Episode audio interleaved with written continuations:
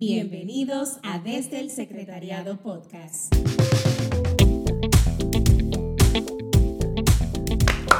¡Bravo!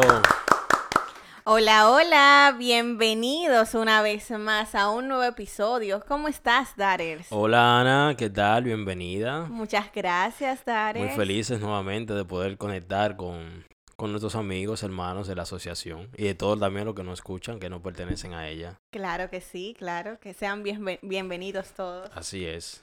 Eh, vamos a iniciar antes de, de entrar en materia, ¿verdad, Ana? Poniéndonos en las manos de Dios para que sea Él quien nos guíe en esta jornada y en este día que, que empezamos. Como estamos en el mes vicentino, Ana, es propicio, ¿verdad?, Eh, hacer la oración de, de la familia vicentina. Así que todos juntos desde casita, pues nos ponemos en actitud y hacemos la oración en el nombre del Padre, del Hijo y del Espíritu Santo. Amén. Señor Jesús, tú que quisiste hacerte pobre, haz que tengamos ojos y corazón para los pobres, y que te reconozcamos a ti en ellos, en su sed, en su hambre, en su soledad, en su desventura. Suscita en nuestra familia vicentina la unidad, la sencillez, la humildad y el fuego de la caridad que abrazó a San Vicente de Paul.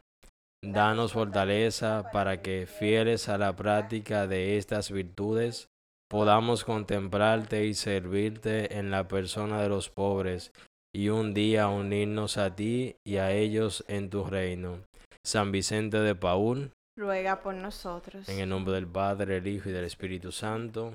Amén. Ahora sí, Ana, ¿cómo tú estás? Muy bien, ¿y tú qué tal? Todo bien, gracias a Dios. Extrañaba ya sentarme Ay, aquí. Gracias, gracias. Yo te extrañaba un poquito, un Mm, poquito. un sí, poquito, ah, bueno. claro. ¿Qué tenemos para hoy, Darers? Mira, hoy tenemos un tema muy interesante, Sí, ya ¿de que nos enmarcamos en, en un mes que es muy especial para todos nosotros, lo que hacemos parte de, de este carisma, de, de este compartir, ¿verdad? De vivencias. Y es un tema muy interesante. ¿Cuál es, Ana? Hoy vamos a hablar acerca de los santos vicentinos. Wow, qué bien, qué bonito. Interesante. Sí. Y sería bueno, ¿verdad? Como que nos, nos enmarcáramos precisamente antes de, de hablar, de entrar en materia, sobre qué son los santos. Ana. Bien. Los santos eh, son personas o fueron personas que son reconocidas hoy en día por su vida de entrega, su vida de servicio, su, su vida de oración. Y son reconocidas por la iglesia, ¿verdad? Por ese, por esa trayectoria, tra- trayectoria que tuvieron. Y lo que buscan es invitar o motivar a otros, a, a nosotros hoy en día, a que podemos, ¿verdad? Tomar en cuenta eso y, y tratar de vivir una vida en santidad. Muy bien, eso precisamente, muy, muy acertada tu, tu definición, ¿verdad? De, de qué es un santo. Y también es, ¿verdad? Agregando a eso, es una persona que consagra su vida totalmente al servicio, ¿verdad? Del reino, a la construcción de ello. Y eso para nosotros nos sirve de estímulo y de, de ejemplo, porque desde ahí podemos tomar, ¿verdad? Eh, cosas para, para poder construir nuestra vida de santidad, porque el cristianismo es eso, ¿verdad? Un camino hacia la santidad. O sea, si estamos eh, en la iglesia, en los grupos y todo lo que hacemos, los medios, es para eso, para llegar un día a, a la santidad. Es importante resaltar eso último que tú dices, porque no- nosotros estamos llamados a la Así santidad. es. En nuestro día a día, en lo que hacemos, en nuestro trabajo, en, en lo que hacemos. Y como bien dije, tomar esa, esas, esas historias, esas experiencias de vida de esas personas, de manera que, que podamos nosotros también o ser santos en nuestro día a día, es, es nuestro, es a lo que estamos llamados. Y para el día de hoy nosotros tenemos, vamos a compartir acerca de algunas personas interesantes que llegaron a la santidad. Sí, tú sabes que a veces por cuando mencionamos santos de la familia vicentina, siempre como que pensamos en los más comunes, como que son pocos, y en definitiva no, son muchísimos santos que con su ejemplo, con su accionar, con su entrega, han servido a la labor evangelizadora que, que fundó San Vicente de Paúl, que no solamente son los santos tradicionales que, que conocemos, y hoy precisamente vamos a tratar algunos de esos santos, vamos a conocer más bien esos santos que de una u otra manera han servido fielmente a la labor de Dios, al servicio de los pobres. Y dentro de los tantos que estábamos, ¿verdad?, viendo eh, y demás, el que, uno de los que más me impactó fue Sor Rosalía. Ella también es reconocida como, su nombre es Yanna Marie Rondún. Y ella se destacó por esa entrega total al servicio de los pobres, de los enfermos. Ella, sin distinción de la clase social, de la religión, del político o no, ella se encargó de, en su entorno donde vivió, pues fue dedicada al servicio, a, la entrega. Ella fue una hija de la caridad y dentro de sus obras fue impulsar eh, una escuela o una guardería, las visitas de los enfermos. Perdón Ana que te interrumpa, mira qué interesante porque hoy tenemos obras aquí, por ejemplo, en nuestro país que van encaminadas hacia eso. Sí, inclusive en mi propia parroquia, Santa Luisa de Amarillat, que también es una parroquia vicentina, del carisma vicentino, y la misma ha podido contar, ¿verdad?, con tiene una guardería. Una guardería, sí. Tiene un, un dispensario médico dedicado a qué? A los pobres. Además eh, cuenta con eh, la Casa Rosada, eh, entre otras tantas labores.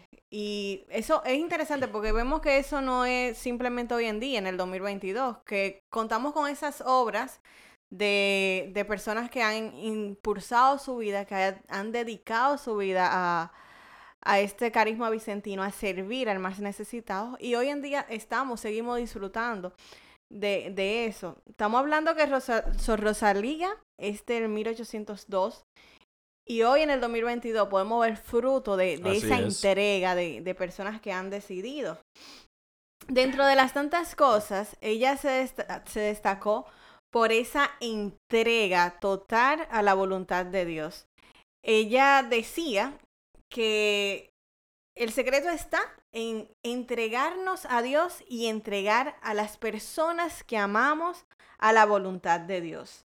Eh, prácticamente, otro dato interesante de ella fue que en 1830 y 1848 se, se confirma lo que anteriormente dije, que ella era una madre para todos, ya que en la revolución eh, de ese año ella se encargó de ayudar, de curar a los, tanto a los militares como a las personas, a, los, a los reverdes. Mira qué interesante que cuando hablamos a veces de los santos de la familia vicentina, siempre como que se hace referencia a algún acontecimiento histórico, por ejemplo, de la, la revolución, ahora que menciona que ahí Sor Rosalía interactuó, ¿verdad? Y ayudó, y fue como tú bien dices, una madre para todos. Definitivamente. Y algo interesante también dar es que Sor Rosalía tenía esa sed, esa sed de servir. Y al final de su vida sufrió mucho porque cuando ella enfermó no podía seguir visitando a esas personas necesitadas. Y eso, ¿verdad? Eso fue muy difícil para ella. Y, o sea, ella hasta el último momento de su vida estuvo sirviendo. Y era considerada tan madre y era tan querida y tan acogida en su pueblo que en su funeral, en sus obras fúnebres, asistieron aproximadamente 50 mil personas. Es increíble y es sorprendente y es una muestra de, de eso. Fue una madre para todas y fue querida por todos, sin importar distinción, clase social, religiosos o no. Entonces, Qué interesante. Qué bonito, sí. Qué interesante. Que es verdad que hayan personas que dedican su vida incondicionalmente a atender las necesidades sin distinción de, de personas, como tú bien dices, de, de raza, eh, ideología política, porque eso, ¿verdad? también eso se da, que, que sea acogedora para todos y que sirva, eh, porque a eso que estamos llamados, el carisma, ¿verdad? A servir a los más necesitados, independientemente de su condición o lo que sea. Y más a esa persona que realmente tiene la necesidad de, de requerir una ayuda. Definitivamente. Y a ver, no sé, Dar, dentro de todo lo que estábamos viendo, ¿cuál, cuál te llamó, cuál te gustó? Mira, tú sabes que me gustó mucho, que no lo escuchamos tanto, eh, un santo que se llama Francisco Reyes Cle. ¿Tú habías escuchado de él, Ana? Francisco Reyes Clerc. Regis Clet. No, Ah, no, no. no. no puedo pronunciarlo también, pero por ahí es. Mira, Francisco Regis Clet es, fue de la, de la congregación de la misión. Y muy, un dato muy interesante es que su pensamiento, su idea, él la basa en el libro del Eclesiastés. Sí. Oye, qué interesante, una cita bíblica, ¿verdad? En Eclesiastés 4:12, que dice, la cuerda de tres hilos es más difícil, es más fácil de romper. No es más fácil de romper, perdón. Repito, la cuerda de tres hilos no es fácil de romper. Oye, qué bonito, ¿verdad? Porque, o sea, el sentido, haciendo una extrapolación. De, la idea, eh, o sea, cuando, si el hilo tiene más, es más fuerte, es más difícil de romper. Y ahí él, él basa su, su fe, porque él, él lo servía como ejemplo para sus cohermanos de misioneros y ayudaba mucho, animaba a la, hermandad de la misión y también a, ese sentido de vida de- del servicio. Eh, Francisco Reyes Clen nace en el 1748, o sea, hace mucho tiempo ya. Hace mucho. Mucho tiempo. Entra a la congregación de la misión en 1769, el 6 de marzo. Eh, fue ordenado en el 1773. Eh, lo interesante de su vida es que fue misionero en China, Ana. Oye, en China. En China. Interesante, difícil misionar allá. Y allí, tú sabes todas la- las situaciones que se da en China, ¿verdad? Que actualmente todavía, aunque ahora ya es un poquito más abierto, el cristianismo ha entrado un poco más, pero en esos años era muy censurado el cristianismo y eran perseguidos, que todavía hoy en día se, se da esa situación. Entonces su misión fue estando allí en China, eh, sufrió persecuciones, eh, fue encarcelado. Y la manera en que murió fue muy trágica, podríamos decir, porque fue estrangulado. O sea, algo muy, muy significativo. eh, ¿verdad? Y entonces por eso es considerado eh, un mártir para, para China, ¿verdad? Para la congregación de la misión. Y su vida de también fue, bueno, se desarrolló como profesor de teología. Fue director también del seminario interno de la congregación de la misión, de la misión en la Casa Madre en París. Eh, fue sufrió muchos meses de, de encarcelamiento, de persecuciones y todo lo demás a raíz de predicar el evangelio de Dios, ¿verdad? La- Y que es un reto, Ares, es un re- reto. Hoy en día, ¿verdad? Eh, es- en la sociedad eh, no es tan creyente que digamos y no me quiero imaginar, ¿verdad? En aquellos años que por lo que cuentas es mucho más, más difícil, más complicado, era más rechazado el cristianismo y aún así tú asumir el reto de ir allá, claro. de predicar y de morir eh, en Y, tu sa- y misión. sabiendo la- lo, que te, eh, lo que te tocaba, porque, o sea, como se- al ser un el perseguido el cristianismo, tú sabes la manera, todas las limitantes que tienes para predicar, que tienes que esconderte, que no puedes hacerlo en público, que tienes que cuidarte, y a pesar de todo eso, asumir el reto de ir de misión a China o a cualquier parte del mundo, ¿verdad? Es algo de admirar. Definitivamente. Así, eso también nos deja mucho que pensar. O sea, ¿a qué, o sea, ¿a qué estamos llamados nosotros hoy en día? ¿A qué estás llamado tú, Dares? ¿A qué está llamado, estoy llamado yo? ¿sí? O sea, estoy dispuesta a asumir el reto hasta poner mi vida en, en juego. Realmente estoy dispuesto. Eso deja mucho. O sea, tenemos que pensar hasta dónde estamos dispuestos a darnos y a cumplir la voluntad de Dios en nuestra vida. Así es. ¿Y tú sabes qué fue lo que llevó la muerte de Francisco Reyes Clé? ¿Qué pasó? A ver. Dos falsos testimonios de personas que hablaron diciendo que él había ido a China en secreto, que había pervertido a numerosas personas, oye, con la doctrina que predicaba y La que que- según la ley tenía que ser estrangulado. O sea, porque esas dos personas lo acusaron, fue muerto, eh, murió de esa manera, que es algo muy, muy trágico, ¿verdad? Para hoy en día para nosotros. Muy trágico. Gracias a Dios que en nuestro país tenemos la libertad de expresión, de culto, ¿verdad? Y que somos un país que vive una fe ferviente y que no tenemos que escondernos, sino al contrario, salir a las calles y evangelizar eh, para el reino de Dios. que debemos a- disfrutar de esa ventaja que tenemos. es como el, el- un- la, el- la encíclica del Papa, la alegría del Evangelio, alegrarnos de eso, ¿verdad? De lo y que vivirlo, predicamos. y vivirlo, vivirlo y transmitirlo, ¿verdad? Así es. Compartirlo. Ana, ¿y qué otro santo por ahí tú investigaste que podamos conocer? Fíjate, otro santo que me llamó mucho la atención, yo lo había escuchado, pero no había leído de él, fue Federico Ozanam. Ah, claro. Y eso es una muestra, la historia de él, de que nosotros estamos llamados a la santidad. ¿Por qué? Muchas veces pensamos, no, porque los santos son personas consagradas, son eh, sor, son monjas o son sacerdotes, no necesariamente. No. Federico Ozanam fue un laico y se destacó por varias cosas. Dentro de las tantas, él fue uno de los fundadores de la Sociedad San Vicente de Paul, hoy en día se conoce. ¿Qué tú, ¿Sabes algo acerca de la Sociedad de San Vicente de Paul tú? Sí, conozco un poquito. eh, ¿Qué sabes? de hecho, estoy haciendo mi discernimiento en la Sociedad San Vicente de Paúl actualmente.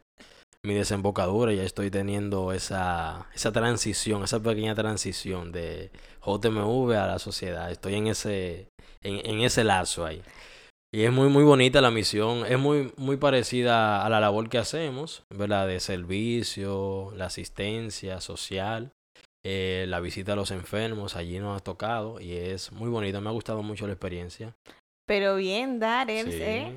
Yo más adelante voy a tener que reflexionar acerca de dónde va a ser mi desembocadura y realmente esa sería una opción.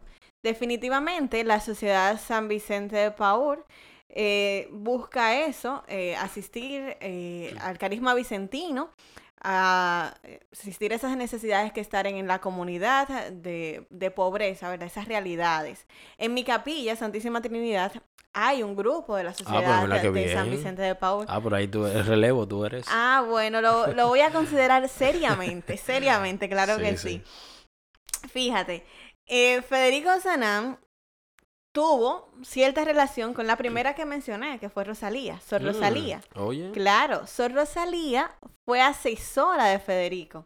Oh, qué interesante. Mira, no Sí. conocí ese dato. Y Bien, mira que estoy ahora en la sociedad, o sea que tengo, te voy a prestar mucha atención para conocer la, la sociedad. tienes que prestar atención.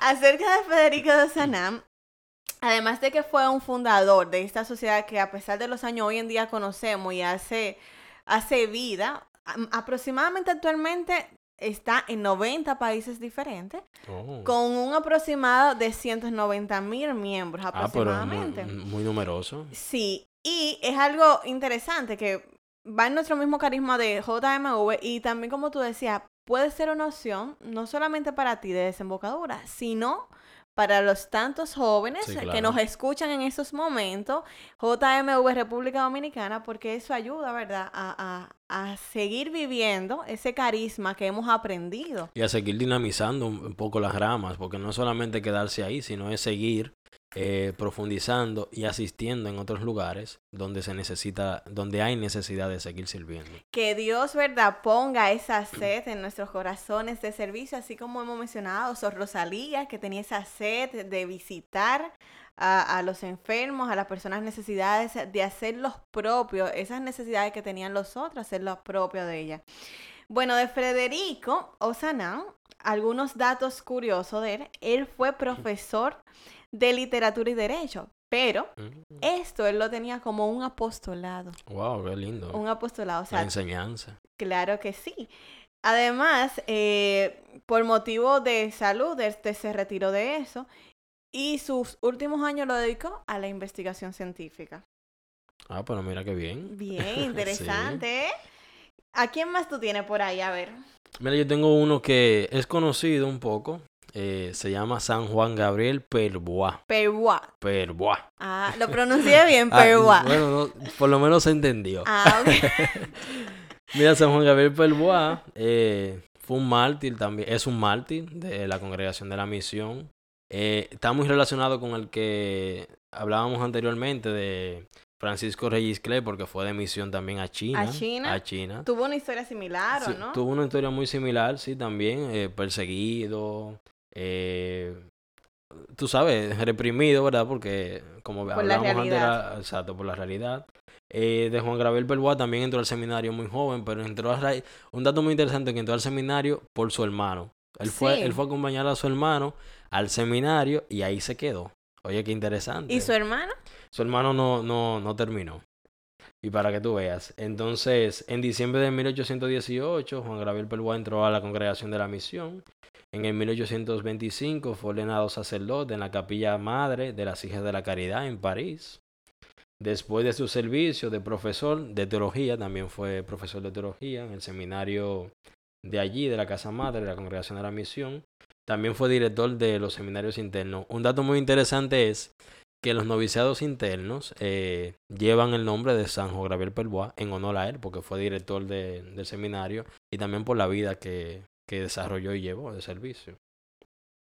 En el momento de, de, su nacimiento también, pues se destacó, ¿verdad?, por ser una persona muy creyente desde niño. Eh, en, en, la iglesia. El padre siempre le preguntaba cosas relacionadas a, a, la Biblia, a la escritura. Parece que era muy inteligente, muy, despierto. Exacto, e, escudriñaba mucho un poco la palabra de Dios y desde ahí también hace su, su servicio, su entrega hacia la congregación de la misión, hacia los más necesitados.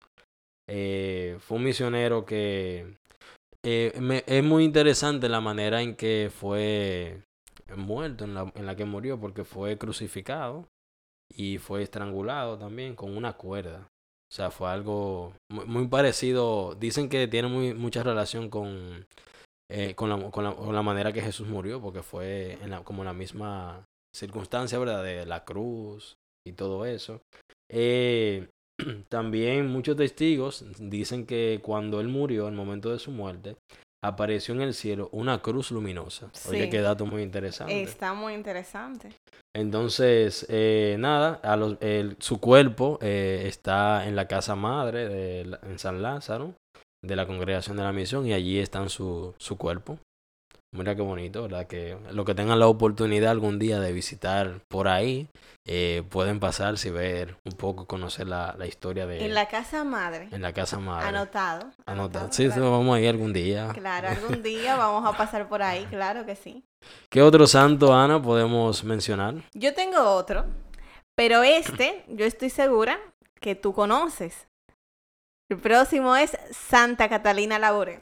Ah, wow, pero claro, claro, que aquí todo el mundo tiene que conocer de la historia de Santa todo, Catalina. Todo el que está oyendo tiene que conocer acerca de Santa Catalina. Pero claro, claro. Ana, ¿qué tú sabes de Santa Catalina? Vamos a ver. Mira. ¿Cuántas yo... apariciones tuvo Santa Catalina? Dos. Ah, dos bien, de la bien. Virgen. No, es que no se te puede olvidar, porque no hace sé. poco tuvimos el aniversario y refrescamos eso, ¿verdad? No se me puede olvidar.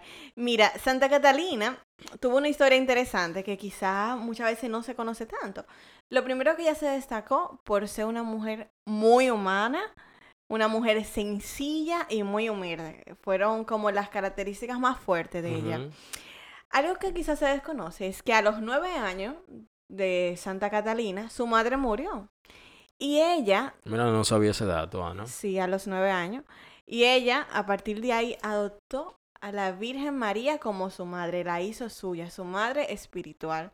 Y eso está, es muy interesante porque desde niña tú tomar como esa, esa decisión, ¿verdad? Esa, esa decisión quizá con tanta inmadurez en su momento y de, tú decir mi madre espiritual va a ser la Virgen eh, la Santísima Virgen y tú tener esa y con esa edad con esa edad como que poder reconocer eso como que también es un, un conlleva una vida ya de, de oración, ¿verdad? Sí, de, de, cercanía. de, cercanía. a la madre, porque ya elegirla a esa edad, a nueve años, que e, es algo muy bonito, ¿verdad? Muy Hay que tener mucha cercanía con y espiritualidad, espiritualidad sobre todo. Espiritualidad más que nada.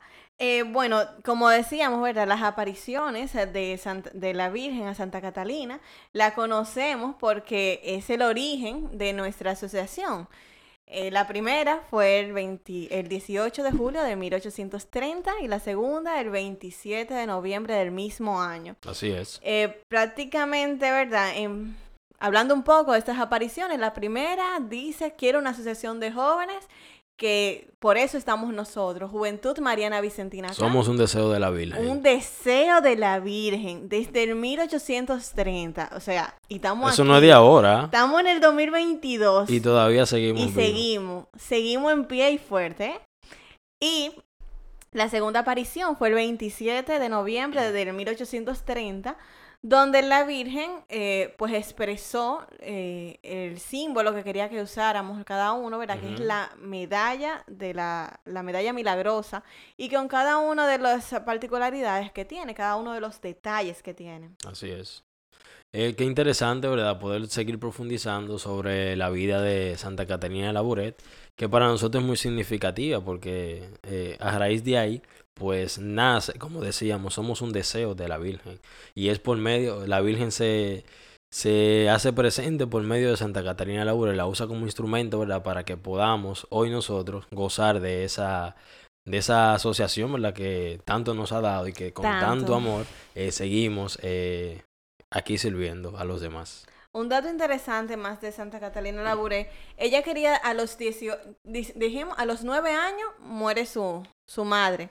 A los 18, nueve años más tarde, ella intenta entrar a su sem- al seminario, pero su padre no quería. Su padre eh, no quería y tenía la idea como de, de, de que la, la niña en su momento cambiara de opinión, de que Santa Catalina cambiara de opinión, pero a los 22 años el padre cede, eh, su padre cede y la deja que, que entre al seminario. Y con su entrada al seminario, a partir de ahí es que ella comienza a tener esas, esas visiones que nosotros hemos mencionado, esas apariciones de la Virgen.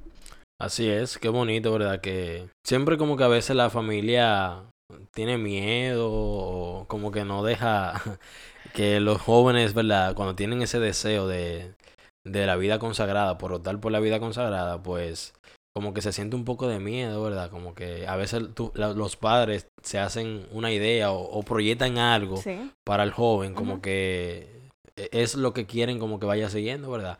Que se haga una, una carrera, que estudie, que forme familia y todo eso, pero cuando el llamado de Dios toca tu puerta, es inevitable no acceder. Y que, o sea, Dios eh, tiene un propósito, ¿verdad? Un proyecto de vida para cada uno. Entonces no Así es el es. mismo. Y nosotros reflexionando y viendo cada una de las historias, vemos cómo cada una de las historias de esas personas que hemos mencionado han, han impactado a la sociedad. Y no, inclusive hoy en día nosotros estamos aquí hablando de eso, ¿verdad? Y el impacto que ha tenido, la trayectoria, los frutos que ha dado. Claro, definitivamente. Aquí en nuestro país, las hijas de la caridad llevan una labor y desarrollan una labor increíble, o sea, desde la Casa Rosada, que es un hogar, ¿verdad? Que todos sabemos la, la finalidad de ella, los refugios que tiene y todo eso. Las escuelas, la enseñanza también de las hijas de la caridad también es algo a destacar. Y es muy, muy bonita la labor que, que desarrollan la, nuestras hermanas y definitivamente es algo que Santa Catarina Labouré supo desarrollar muy bien en su vida eh, por, por el seminario, ¿verdad? en su vida de servicio que tuvo. Eso es algo muy, muy bonito y que hoy, ¿verdad? en el 2022, se siga eh, llevando y continuando esa tarea evangelizadora que también desde el inicio ¿verdad? de Santa Luisa, San Vicente, se ha venido gestando, pues hoy eh, que hayan fruto de eso es muy bonito. Sí, definitivamente. También podemos mencionar eh, la casa Betania. La Casa Betania. Entonces, o sea, viendo la historia, desde aquello tiempo, lo que se busca es construir para el más necesitado, para el pobre. Así es. Mencionamos las obras eh, desde Sor Rosalía, las obras eh, que tiene, por ejemplo, mi parroquia, eh, también las obras de las hijas de la caridad. Entonces, ¿qué busca el carisma vicentino desde su inicio? Servir al pobre. La sociedad de San Vicente de Paul al pobre en todos los sentidos. Es muy bonito, ¿verdad? Que todas las ramas de la familia vicentina tienen el mismo sentido y el mismo objetivo, que es servir al más necesitado. O sea, no, no hay una rama que esté desligada de la otra. O sea, todas tenemos la misma finalidad, que es servir y ayudar a quienes lo necesitan. Porque esa es la, la, la idea fundamental que se gestó desde el inicio de, de la fundación del carisma, ¿verdad? Eh, La ayuda a los más desinteresados, Muy bien. necesitados. perdón. necesitados. Y que, ¿verdad? Eso, o sea, eso es lo que nos llama Jesús. O sea, estamos diciendo el carisma vicentino, ¿verdad? Pero Jesús propiamente nos llama al, al servi- al a servicio, a servir. Eh, Definitivamente. y bueno, continuando por esta, por esta línea, Eh, ¿A quién más tú tienes por ahí? A ver. Ah, yo tengo un santo muy bueno. ¿Cuál- Ana. y cuál es Ah, ese? y la mejor parroquia que hay. ¿Cómo, así? Ah, pero acá. Y el mejor centro. El centro, Claro, seguro. claro. Eso hay que discutirlo. San Vicente de Paul. Ay, ay, ay. Somos hermanitos, somos hermanitos, San Vicente y Santa Luisa. Claro Un saludo sí. a todos los que nos escuchan de esos centros y los demás. Claro, mi centro, Santa Luisa de Marillá, un saludito. Y la Milagrosa, que es un centro muy bueno. Ah, no, San José Obrero, Ah, San Francisco. Santa Rosa de Lima. Ah, Santa Catalina Lauré, Y todos los demás que quieran unirse, ¿verdad? a la los, asociación. los próximos centros, porque Claro, eso claro. va declarado. Tenemos que seguir que sí. creciendo, tenemos que seguir creciendo y expandiendo el carisma. Mira, San Vicente de Paul ya conocemos mucho de él, pero nunca está de más eh, seguir profundizando de la vida de San Vicente, porque siempre que escuchamos de él, leemos, eh, oímos, eh, siempre hay algo nuevo que aprender, porque la vida de San Vicente de Paul eh, es muy bonita por, por el hecho de toda la transición que hubo en él desde sus inicios y todo eso. Pero bien recordamos que San Vicente de Paúl nace el 24 de abril de 1581 en un pequeño pueblo de Poix, en Francia. Eh, eran de familia muy de escasos recursos. eh, bien sabemos que San Vicente se dedicaba a la labor de su familia, del, del pastoreo y todo eso. San Vicente como desde joven fue como muy despierto, ¿verdad? Como que o sea, como, como, como muy inteligente, ¿verdad? Como muy, muy, muy despierto, sí. Y muy hábil, porque San Vicente de Paul es, fue muy hábil. Realmente. Entonces, tú sabes que las condiciones en esos tiempos para estudiar, para seguir, eh, Era difícil. era muy difícil, por la, y más las condiciones también de su familia, que eran de, de bajos recursos. Entonces San Vicente de Paúl hizo como una pequeña trampita, ¿verdad? Como que, y se coló eh, en el seminario y todo eso, ¿verdad? Y allí pues también hizo como, y dijo una mentirita piadosa, que tenía una, piadosa. una edad y luego era otra, fue ordenado sacerdote, y así, fue ordenado sacerdote muy joven, San Vicente de Paúl. Entonces, eh, ¿verdad? Pero era precisamente por las condiciones de... to- Todos sabemos que la idea de San Vicente de Paúl no era eh, lo que Dios tenía destinado para él, eh, que es lo que, lo que vivimos hoy, sino que era algo que él buscaba ambición, dinero, eh, salir de la Pero al realidad. final el propósito de, de Dios con él era otro, Eh, totalmente diferente. definitivamente, o sea, lo- los planes de Dios eh, nadie lo cambia. O sea, eh, lo que Dios tiene destinado para ti es, eh, eso es. Entonces, bueno, San Vicente de Paúl ¿verdad? tuvo muchos encuentros eh, a la raíz de, de esos acontecimientos que vivió, pues tuvo conversión, ¿verdad? Eh, se convirtió, tuvo ese encuentro con Dios en el más necesitado, varios acontecimientos de su vida que bien conocemos y de ahí nace el carisma vicentino que hoy con mucho orgullo, con mucho amor, eh, seguimos eh, desarrollando. San Vicente de Paúl pues también se encuentra, ¿verdad? Con, con personas que le ayudan al servicio de, de la evangelización, de la entrega hacia los más necesitados, a organizar la caridad, sobre, todo, Sobre ¿verdad? todo. en esos tiempos difíciles de Francia, de eso. algo interesante. Debemos servir, estamos llamados al servicio, pero el servicio ordenado. Y eso tiene, ¿verdad? Eh, el carisma Sí. vicentino en cada una de sus ramas. El servicio con organización, con orden, porque así, así lo podemos hacer mejor. Claro que sí. Eh, eso es muy, muy bonito de la familia vicentina, ¿verdad? Que la, caridad es organizada. Es algo muy, muy significativo a destacar de, de nuestras ramas. Eh, San Vicente de Paul, ¿verdad? Cuando se encuentra con, con una familia, eh, fue capellán allí en esa, en esa familia de los Gondi. Eh, fundó la Congregación de la Misión, eh, que se dedicaba a predicar precisamente a los campesinos de, las, de aquella familia que vivían allí y se estableció en una comunidad en, en, en París. Además, eh, creó otras organizaciones como las Hermanas de la Caridad, las Hijas de la Caridad, junto con Santa Luisa de, de Marillá, quien eh, le ayudó en, en su trayecto. Y de, y de quien vamos a conocer más adelante. Así es, por claro eso yo te dije que Santa Luisa y San Vicente son hermanitos. Son hermanitos son de los centros. ¿eh? de eso de- desde la historia. Entonces, ¿verdad? Eh, bajo la dirección de Santa Luisa de Marillá, pues eh, también se debe a ellos la, la fundación del Hospital de París. Y bueno, pues San Vicente de Paul eh, murió el 27 de septiembre, que próximamente vamos, estamos en la novena, hoy es el quinto día de la novena de San Vicente de Paul.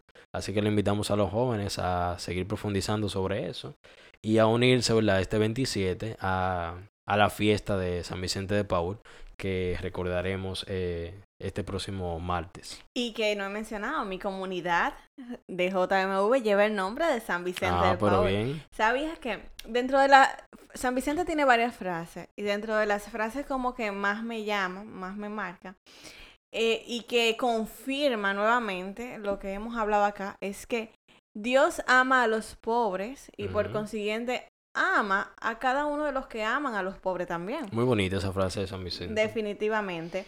Y otra que me ha ayudado eh, quizá en esos momentos como de indecisión ante ciertos llamados, ante ciertos servicios, es una frase del mismo San Vicente que dice, Señor Jesús, tú en mi lugar, ¿qué harías? ¿Qué decisión tomarías? A veces nosotros, o sea, estamos llamados a hacer algunas cosas, a accionar ante realidades, eh, a tomar decisiones difíciles.